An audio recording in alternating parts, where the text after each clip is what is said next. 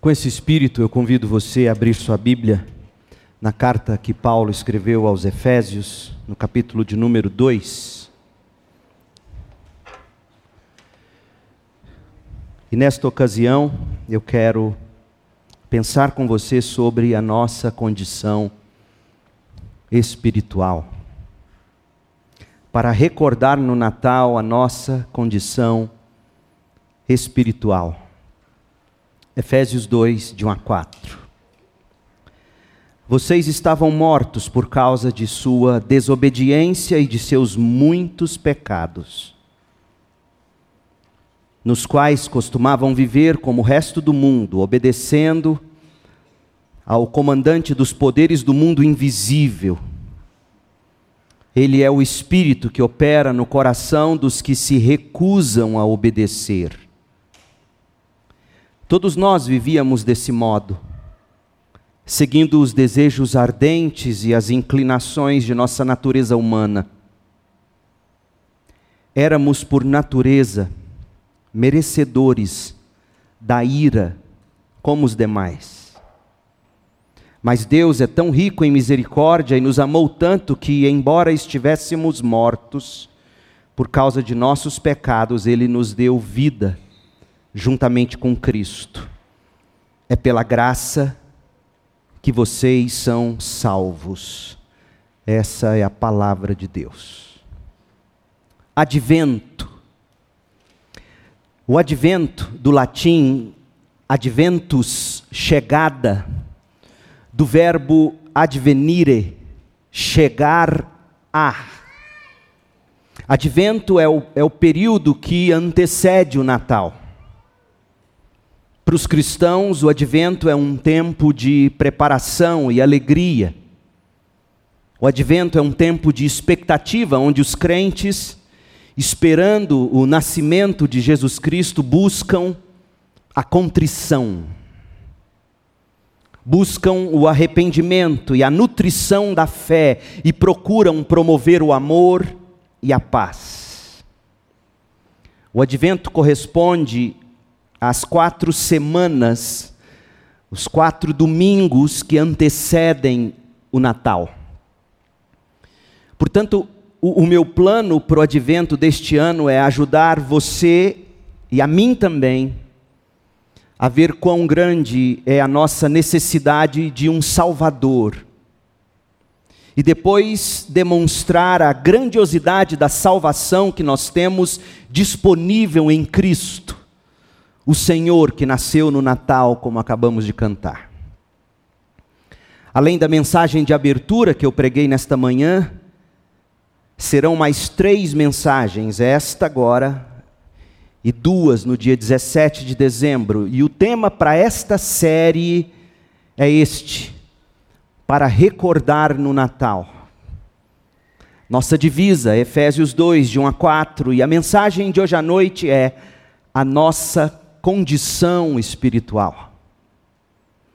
As duas últimas serão o nosso estado natural e a última, o que nós de fato celebramos no Natal. Portanto, neste advento, eu quero ajudar você a se recordar de três, de três pontos muito importantes para a sua vida e para a minha e para de todo mundo para recordar no Natal a nossa condição espiritual, o nosso estado natural e o que de fato nós celebramos no Natal. Hoje à noite eu quero me concentrar no versículo 1 de Efésios 2. A primeira realidade para ser recordada no Natal é esta: a nossa condição espiritual. É por causa da nossa condição espiritual que nós precisamos de um Salvador. É por causa da nossa condição espiritual que existe o Natal. E qual é a nossa condição espiritual? Efésios 2, versículo 1. Vocês estavam mortos por causa de sua desobediência e de seus muitos pecados. vocês estavam mortos. Paulo complementa no versículo 5 de Efésios 2, ele diz: Embora estivéssemos mortos por causa de nossos pecados. Esta é a condição espiritual de todos nós que já nascemos no pecado.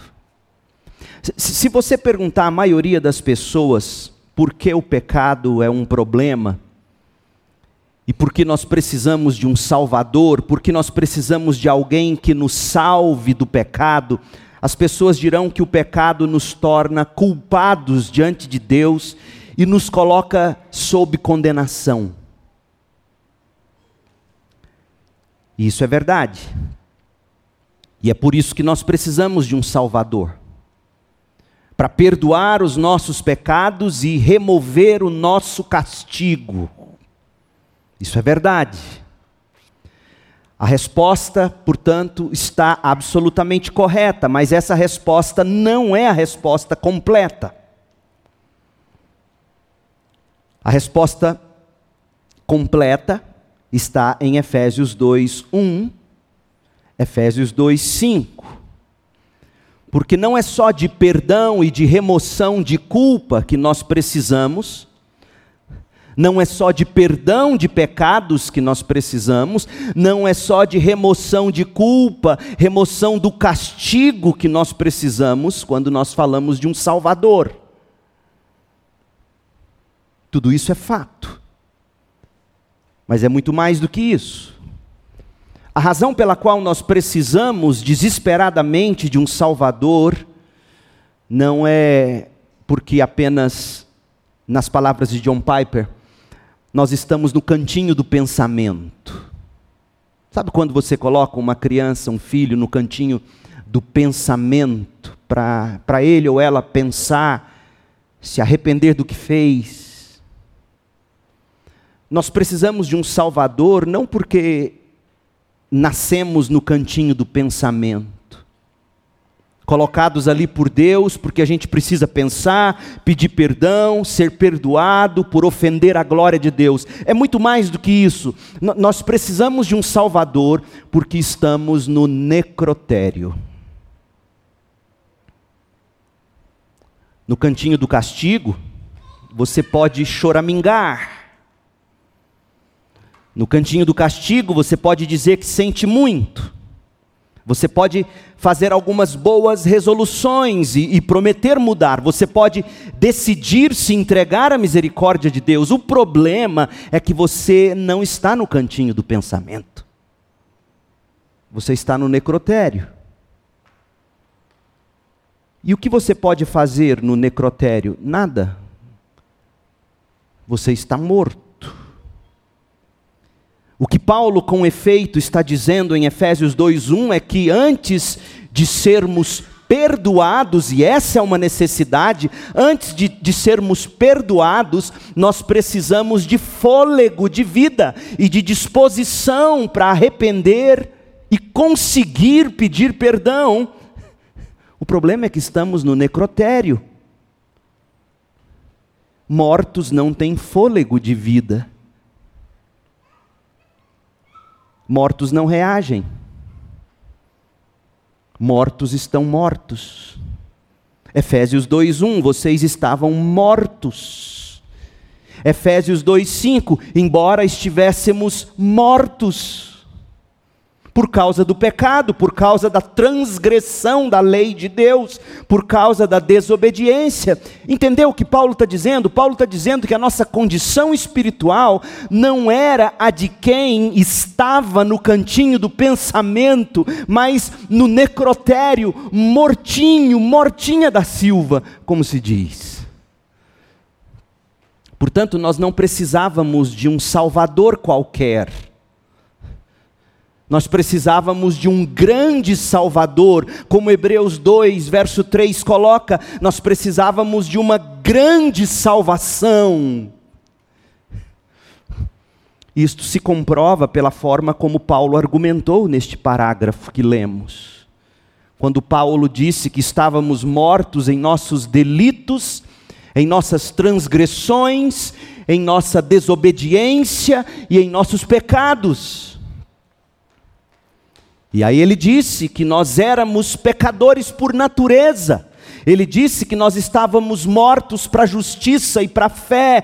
Ele disse que nós necessitávamos de um Salvador para nos recriar. Observe. Pecadores por natureza, em primeiro lugar. Vejamos o contexto, primeiramente. Há uma frase em Efésios 2, 3 Olhe para a Bíblia, leia, identifique uma frase que comprova a seriedade da nossa condição de morte espiritual. No final do versículo 3, no final de Efésios 2, 3, Paulo escreveu que nós éramos, por natureza, por estado de nascimento, merecedores da ira como os demais. Em outras palavras, tudo o que fizemos para trazer sobre nós a ira de Deus, nós fizemos por natureza, por inclinação natural. Então nós precisamos de um Salvador. Não apenas porque pecamos, mas porque pecamos por natureza, somos pecadores por natureza. É por isso que você não precisa ensinar uma criança sobre o mal, sobre o erro, sobre pecar e desobedecer. Já nascemos por natureza merecedores da ira de Deus. Morte espiritual. Versículo 2 de Efésios 2, nós lemos que éramos do tipo que recusávamos a obedecer, ou como está na versão bíblica Nova Almeida atualizada, nós éramos filhos da desobediência. E essa é outra maneira de Paulo argumentar que a desobediência está no nosso DNA espiritual. A rebelião corre no sangue da natureza humana, faz parte da nossa natureza pecaminosa, herdada de Adão, o que os teólogos chamam de pecado original, que desemboca em pecado ocasional, ou seja, o pecado que herdamos de Adão e o pecado que praticamos porque nascemos pecadores.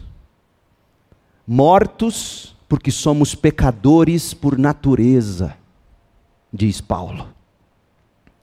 Agora, o que isso tem a ver com estar morto espiritualmente? Porque se a gente for honesto, se você for honesta, parece que a gente sempre esteve bem vivo, vivinho da Silva. Nunca me senti morto. Parece que a gente sempre esteve bem vivos e ativos na nossa rebelião, na nossa desobediência. Sempre estivemos vivos e sempre nos sentimos vivos. É verdade. E é verdade, mas preste atenção. Estando vivos para desobediência, estávamos mortos para a obediência a Deus. Estando vivos para a rebelião, estávamos mortos para a submissão a Deus. Estando vivos para a incredulidade, estávamos mortos para a fé salvadora. Estando vivos para o pecado, estávamos mortos para a piedade. Não tínhamos uma natureza espiritual viva que nos inclinasse a fazer qualquer coisa para a glória de Deus e na dependência do poder de Deus. Portanto, na falta dessa natureza espiritual, na falta de vida espiritual que nos inclinasse naturalmente para a justiça de Deus, para a retidão, para a obediência, para a submissão, para a fé. Por falta dessa inclinação, nós estávamos mortos. Mortos para a justiça, mortos para a santidade, mortos para a obediência, mortos para a fé. Espiritualmente falando, eu, Leandro, estava morto, e sem um Salvador eu não tinha a menor inclinação espiritual. Quantas vezes minha avó pregou para mim e quantas vezes eu recusei com ódio. Até quando, aos 19, 20 anos, o próprio Deus abriu meus olhos e reviveu meu coração, e aí sim houve inclinação para a fé e a obediência. Até então não havia vida espiritual alguma em mim, talvez seja o seu caso. Você ouve a Bíblia, você lê a Bíblia, você até tenta assistir um culto, mas não te apetece. Talvez no seu caso, assim como no meu, você precise de um Salvador não apenas para perdoar os seus pecados, não apenas para remover a culpa, mas também para te dar vida espiritual, para que o seu coração se incline a confessar o seu pecado e, e, e se incline a confiar no Salvador e se incline a obedecê-lo com fé e alegria. Eu era pecador por natureza e estava morto para a justiça e para a fé. Eu precisava de um Salvador. Pode ser que você também hoje à noite. que necessitávamos de um Salvador para nos recriar, ou para nos criar novinhos em folha, você pode encontrar agora em Efésios 2:10. Olha o que está implícito em Efésios 2:10. Paulo disse: Pois somos obra-prima de Deus, e eis o Verbo, criados em Cristo Jesus Sem essa criação em Cristo Jesus, nós não conseguimos fazer o que vem a seguir. Criados em Cristo Jesus, a fim de realizar boas obras que Ele de antemão planejou para nós. Você observou o verbo criados? Você consegue enxergar o que esse verbo implica? A condição em que estávamos antes de termos um Salvador era tão ruim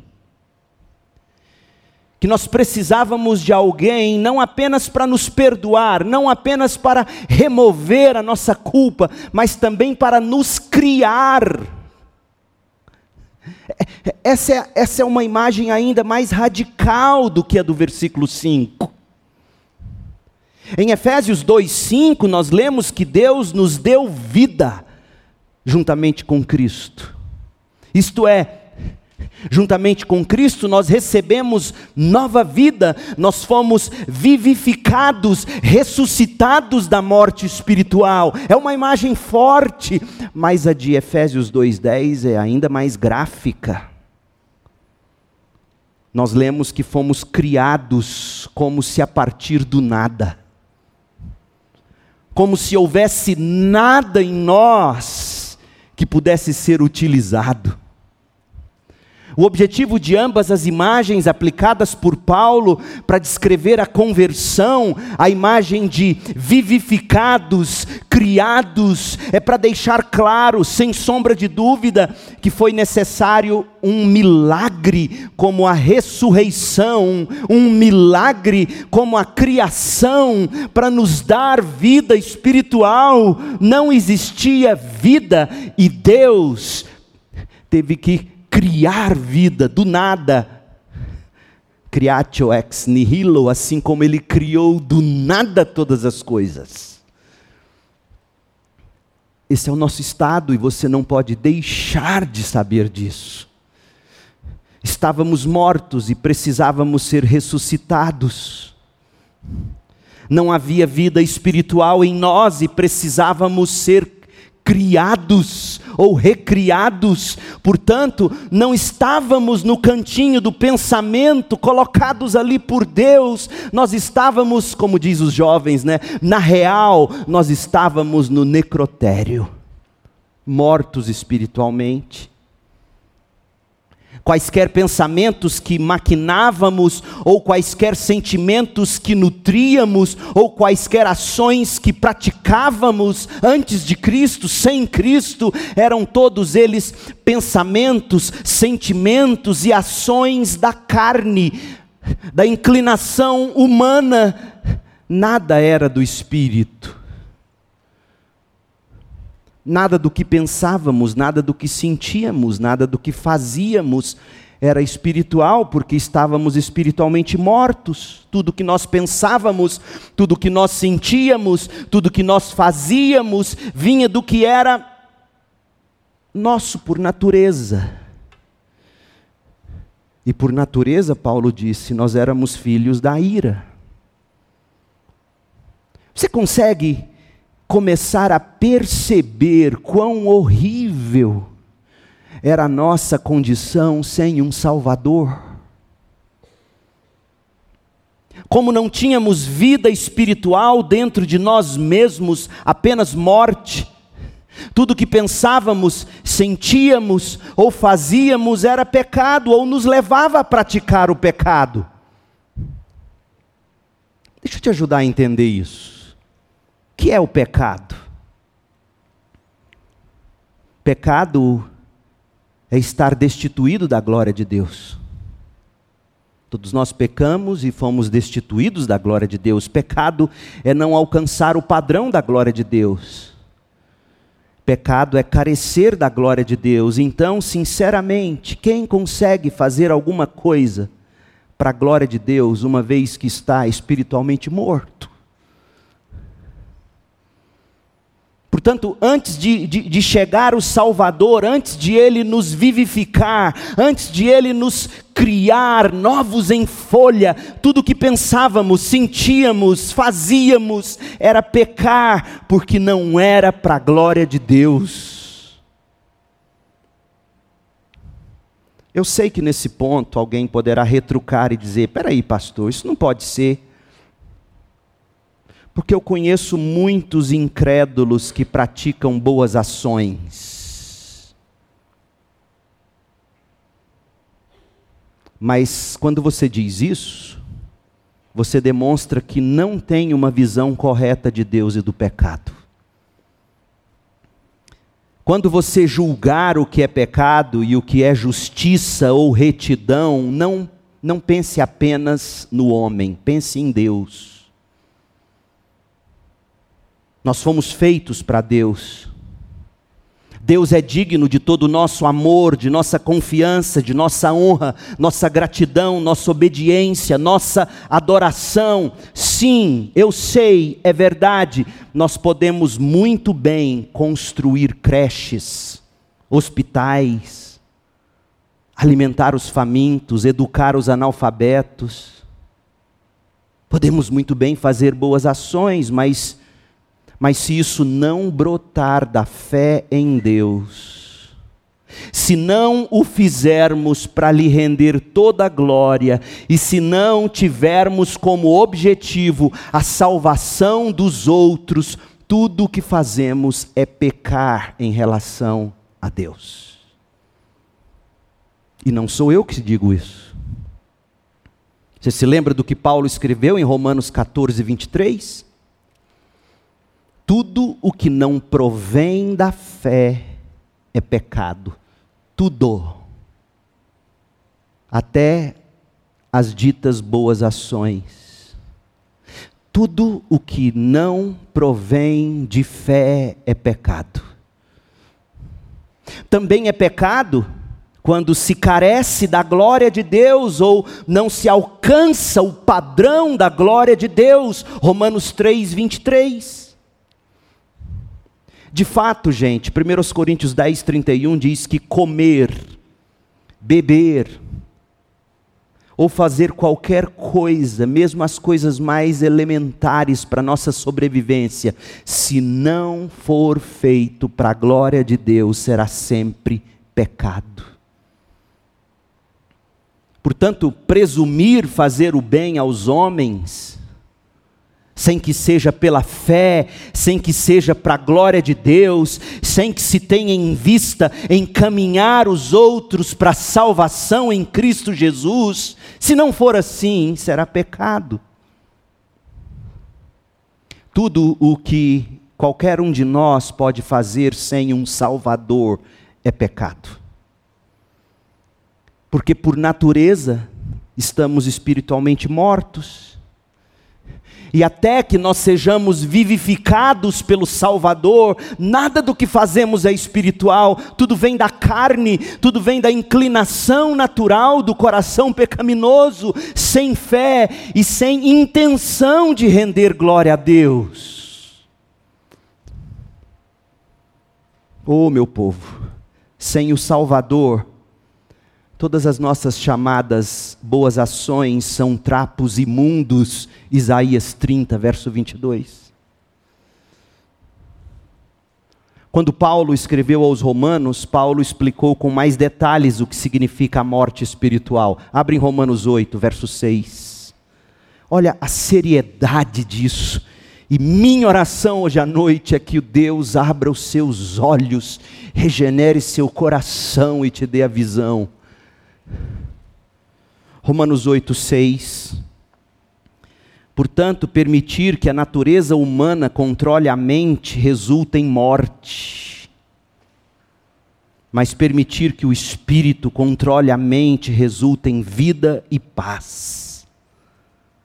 Pois a mentalidade da natureza humana, escute o que Paulo está dizendo, a mentalidade da natureza humana é sempre inimiga de Deus.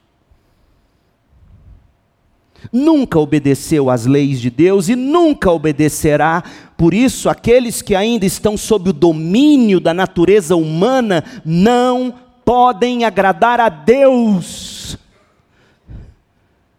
Vocês, porém, Paulo falando dos crentes para os quais ele escreveu, para os quais ele escreveu, vocês, porém, não são controlados pela natureza humana, mas pelo Espírito. Se de fato o Espírito de Deus habita em vocês, e se alguém não tem o Espírito de Cristo, não pertence a Cristo. Não caia no engano do diabo de achar que existe crente carnal. Não existe. Ou você é crente, ou você é guiado pelo Espírito, ou você não pertence a Cristo. Paulo acabou de dizer isso. Quando Paulo escreve aos Coríntios e diz: Tive que tratá-los como a carnais, ele disse: Eu tive que tratar vocês como se vocês não fossem crentes. Paulo não criou uma subcategoria de crentes, não, ele é crente, mas está tá carnal ainda, uma hora ele. Não. Isso não existe na linguagem de Paulo. Em outras palavras, até que o Salvador venha e nos vivifique pelo Espírito, nós estaremos simplesmente na carne, simplesmente controlados pela natureza humana. Versículo 9. Isto é, a natureza humana controla a nossa mente e a mente da natureza humana ou a mente da carne está sempre em rebelião contra Deus. Na verdade, ela é tão inimiga de Deus que ela nunca obedecerá à lei de Deus, versículo 7, e nunca agradará a Deus, versículo 8. Portanto, Romanos 8:6 diz que permitir que a natureza humana controle a mente resulta em morte, em condenação. Ou seja, a morte espiritual é a condição de se estar desprovido do Espírito de Deus e, portanto, incapaz de obedecer a Deus ou agradar a Deus. Logo, sem o Salvador, tudo que a gente faz é insubordinação a Deus e o desagrada. A gente poderia ficar citando inúmeros outros textos bíblicos, mas considere 1 Coríntios 2 comigo. 1 Coríntios 2, 13, que também ilustra a morte espiritual, o estado espiritual de morte de quem não tem o Salvador. 1 Coríntios 2, 13.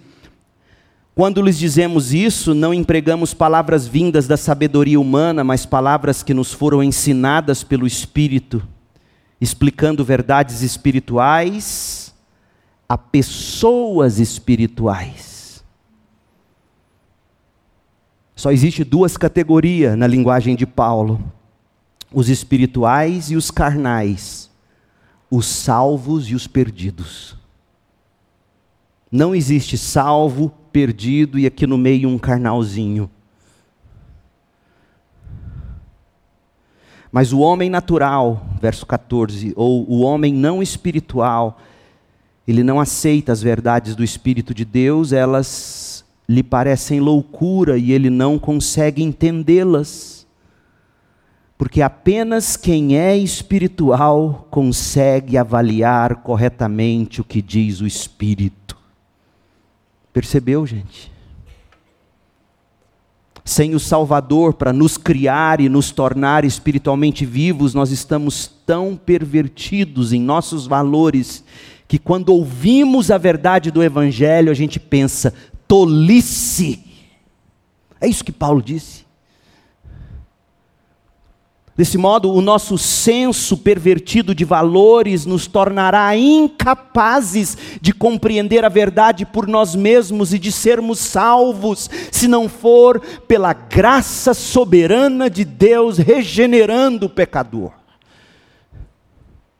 Romanos 3, versículo 9.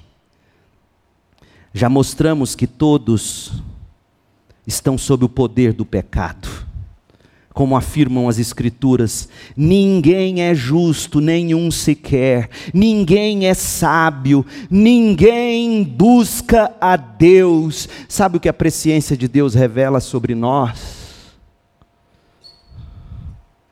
A presciência de Deus não revela, esse vai crer, esse não vai crer.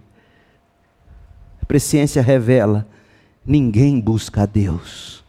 O Deus salva ou ninguém busca a Deus. Todos se desviaram, todos se tornaram inúteis, ninguém faz o bem, nenhum sequer. Olha a conversa de quem é morto espiritual, sua conversa é repulsiva, como o odor de um túmulo aberto, sua língua é cheia de mentiras, veneno de serpentes goteja de seus lábios, sua boca é cheia de maldição e amargura, apressam-se em cometer homicídio, por onde passam deixam destruição e sofrimento, não sabem onde encontrar paz, não têm o menor temor de Deus. Essa é a condição espiritual de quem não tem o Salvador. Sem o Salvador, nós somos governados pelo pecado. Sem o Salvador, você não tem inclinação para buscar a Deus nenhuma de nossas ações é boa, tudo é a expressão velada e tantas vezes ainda declarada do pecado em nós. Romanos 6,17, olha que texto incrível, Romanos 6,17. Graças a Deus, porque antes vocês eram escravos do pecado, mas agora obedecem de todo o coração a este ensino que lhes transmitimos. Graças a quem mesmo? Graças a quem mesmo que você agora consegue obedecer de todo o coração a palavra de Deus? Graças a quem? Graças a uma decisão que você tomou um dia? Não. Graças a Deus que te regenerou, que te criou de novo, que te vivificou, e sua oração hoje à noite tem que estar sendo esta: ó oh Deus, diante do que eu estou ouvindo, eu estou morto, morta, vivifica-me Cria em mim um coração puro, um espírito reto, ou eu não conseguirei obedecer de todo o coração o ensino que está sendo transmitido.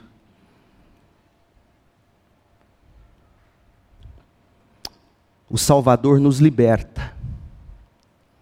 E deixamos de ser escravos do pecado. Outro texto, Efésios 4:17. Efésios 4:17. Olha o que Paulo diz: Assim, eu lhes digo com a autoridade do Senhor: não vivam mais como os gentios, não vivam mais como quem está morto espiritualmente, não vivam mais como quem não tem o Salvador. E de que modo é esse? Levados por pensamentos vazios e inúteis. A mente deles está mergulhada na escuridão, andam sem rumo. Esse é o mundo sem o Salvador, sem rumo, alienados da vida que Deus dá, da vida que Deus dá, da vida que Deus dá fisicamente vivos, espiritualmente sem vida, precisam da vida que Deus dá, pois são ignorantes e endurecem o coração para Deus, tornaram-se insensíveis, vivem em função dos prazeres sexuais, sensuais e praticam avidamente toda espécie de impureza. Essa dureza de coração de que Paulo está falando é a morte espiritual, da qual ele falou no verso 1 de Efésios 2 e no verso 5 de Efésios 2. Eu quero encerrar esta mensagem examinando a palavra do próprio Salvador a respeito do nosso estado de morte no pecado. Eu quero ajudar você a responder a seguinte pergunta. Preste atenção, é muito sério isso. Existe muita crítica ao que Paulo disse e escreveu. Há quem diz hoje que Paulo foi quem inventou o cristianismo, que a religião de Jesus é outra. É uma mentira, é um engodo, é um engano diabólico. Então eu quero mostrar para você que quando Paulo fala de mortos no pecado, mortos espirituais, isso não era uma ideia da cabeça dele. Isso saiu dos lábios do próprio Jesus. Foi Jesus quem disse: tem um monte de gente fisicamente vivinha da Silva, mas espiritualmente morta. Mateus capítulo 8. Em Mateus 8, 21, um discípulo se aproximou de Jesus e solicitou a Jesus: Senhor, eu quero seguir o Senhor, mas me deixe sepultar meu pai primeiro. Deixa eu cuidar do meu pai. Quando meu pai morrer, eu sepultar meu pai, aí eu vou te seguir. Como, como muita gente pensa, deixa, deixa eu fazer isso primeiro. Deixa eu curtir minha vida primeiro. Deixa eu cuidar das minhas coisas primeiro. Depois eu te sigo. Pode ser, Senhor? Deixe-me primeiro sepultar meu pai. Jesus respondeu em Mateus 8, 22: Siga-me agora. Deixe que os mortos sepultem seus próprios mortos. Percebeu? Paulo não inventou a ideia de que existem pessoas que estão fisicamente vivas, mas espiritualmente mortas. Foi Jesus quem disse: deixe os mortos sepultarem seus próprios mortos. Mas, mas, o que Jesus pensava dessa morte espiritual? Essa morte espiritual era de algum modo desculpável? Essa morte espiritual poderia ser desculpável de alguma, de alguma maneira? De repente, não, eu estou morto espiritualmente, mas eu vou viver uma vida bonita, civilizada, ordeira. Como muita gente tenta viver. Não, eu não preciso de Cristo, eu não preciso de religião, eu não preciso de igreja, eu, eu consigo viver minha vida. Será que Jesus aprovaria isso? Olha o que Jesus falou dos fariseus, o povo mais religioso, que pisava Jerusalém naqueles dias. Olha o que ele disse sobre eles, Mateus 23, 27. Mateus 23, 27. Que aflição os espera mestres da lei e fariseus, hipócritas. Vocês são como túmulos pintados de branco, bonitos por fora, mas cheios de ossos e de toda espécie de impureza por dentro. Por fora, dizia a vovó, bela viola, por dentro, pão bolorento. Por fora, tudo bonito, alinhado, por dentro, morte espiritual. Verso 28: Por fora parecem justos, mas por dentro seu coração está cheio de hipocrisia e maldade. Por fora parecem justos, por dentro mortos.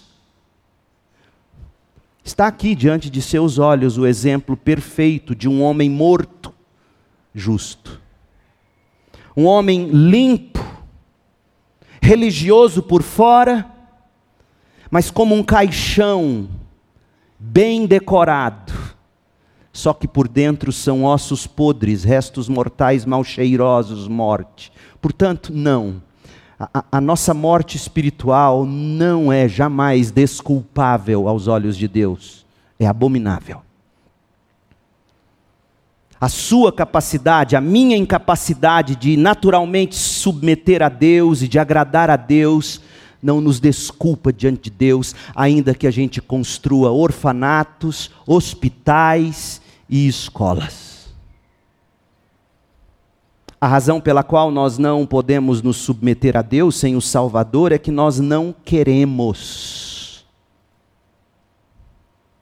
Nós seguimos Deus, ou melhor, nós chamamos Deus para nos seguir nos nossos próprios termos. Um exemplo muito claro. Ah, eu não preciso de igreja, eu estou bem, eu e Deus estamos bem. Não está. A Bíblia é muito clara: quando Deus nos salva em Jesus, Ele nos batiza e nos insere no corpo, que é a igreja. Não existe cristianismo, não existe a fé bíblica sem salvação e sem congregação. Portanto, você está tentando fazer Deus te seguir nos seus próprios termos, ainda que você tenha nascido em igreja. Mas hoje, ah, estou cansado, quer saber? Quer saber de igreja não? Um parênteses para falar só com você agora. Não teve ninguém que apanhou mais de igreja do que Paulo, o apóstolo. Não tem ninguém que apanhou mais daqueles por quem ele deu a vida deles.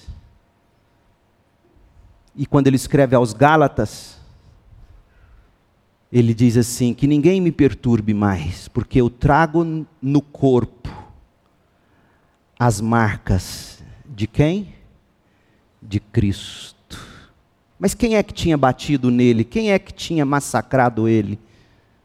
Judaizantes, falsos crentes, guardadas as proporções, igrejas. Você não tem desculpa para não se submeter à igreja de Jesus Cristo. Carrego no corpo as marcas de Cristo. E antes de você querer me julgar, lembre-se, eu não nasci em igreja. Eu tinha ódio de crente. O Senhor me salvou, eu tinha 19 para 20 anos. Eu fui batizado no dia 12 de dezembro de 1993 neste batistério pelo pastor Edir Félix dos Santos. Eu odiava crente, eu odiava igreja. Mas quando o Senhor me salvou, Ele me ensinou que eu devo sim me submeter ao seu corpo, a igreja. E não é que eu nunca apanhei de crente, não, gente. Aqui mesmo, não vou dizer o nome do santo, eu tentando deixar a barba crescer, na época não tinha minoxidil, e aí eu deixei aquele cavanhaquezinho, ralinho. O irmão abençoado me contou bem aqui, ó, na saída dessa porta, pegou no meu cavanhaque, puxou com força que doeu. Chego, sabe quando sai água do olho de dor? Tá parecendo um bode. Tira isso, menino. ouvi isso. Fui pastorear em Campinas, São Paulo, onde eu teria o privilégio de pregar lá semana que vem, no aniversário da igreja. Um irmão que Deus já levou, era diácono da igreja. Escora comigo no lugar de homem fazer xixi no banheiro. No dia que eu ia tomar posse como pastor. Ele tirou um lenço do bolso, entregou. Eu tenho esse lenço até hoje, nunca joguei fora. Nunca usei e quero ser enterrado com ele no bolso. Ele me entregou com sarcasmo, eu tenho certeza. Você sabe quando é sarcasmo. E falou: Ó, oh, você vai tomar posse hoje, como diácono. Ele era presidente do corpo diaconal na época. Como diácono, eu quero te dar esse lenço. Você nunca se esquecer que no ministério pastoral você tem que suar a camisa, viu? Falei, tá bom, obrigado. Guardei no bolso.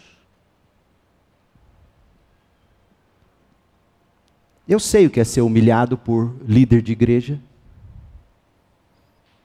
mas você jamais vai ouvir da minha boca eu lamentar e dizer que igreja não é para mim, que eu cansei de igreja. Sabe por quê? Porque a Bíblia diz que Jesus deu a sua vida pela igreja igreja. E as marcas que eu tenho não é de diácono de igreja, não é de nenhum membro de igreja. É de Cristo. E é honra e é privilégio. Você não pode seguir Jesus nos seus termos ou fazê-lo seguir nos seus termos. Ou você é salvo pela graça por meio da fé, se submete e o segue. Ou seja honesta, seja honesto. Será que um dia eu nasci mesmo de novo?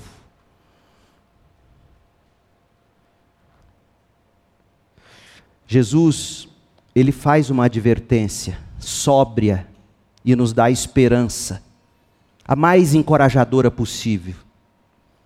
Em Mateus 23, 27, ele diz que é possível você ter uma vida completamente limpa por fora e ainda estar morto por dentro. Você precisa do Salvador, não apenas para por meio dele ofertar a Deus as suas boas obras, nem apenas para ele perdoar seus pecados, nem apenas para ele remover a culpa do pecado. Você precisa do Salvador porque você está espiritualmente morto e totalmente frágil sem Ele.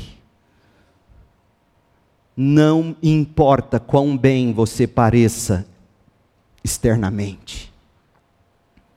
Vida boa, família bem estruturada, boas ações aqui e ali. Isso não impressiona Deus.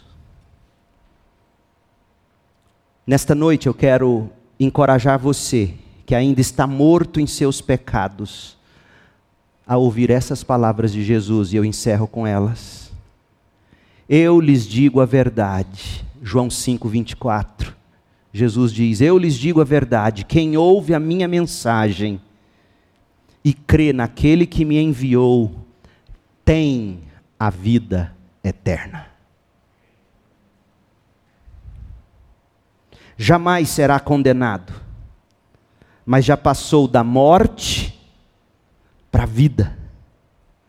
Eu lhes asseguro que está chegando a hora, e de fato já chegou, em que os mortos ouvirão minha voz, a voz do Filho de Deus, e aqueles que a ouvirem viverão. Esse é o convite hoje à noite para você. Ouça a voz de Jesus e siga-o arrependa-se, creia. Se há alguma vida espiritual dentro de você, você deve isso à voz soberana e graciosa do Salvador. E se você ainda não tem vida em Cristo, a voz do Salvador lhe faz este convite hoje à noite. Apocalipse 22, 17. Vem, quem tiver sede, venha. Quem quiser, beba de graça da água da vida. Portanto, venha, beba, viva eternamente. A sua condição espiritual requer um Salvador. E ele veio. Lucas 2,11, hoje em Belém, a cidade de Davi, nasceu o Salvador, que é Cristo, o Senhor. Neste Natal, recorde-se da sua condição espiritual. Sem Cristo, morto. Em Cristo, vivo para a vida eterna. Abrace o Salvador que é Cristo Senhor e viva eternamente. Que Deus te abençoe com graça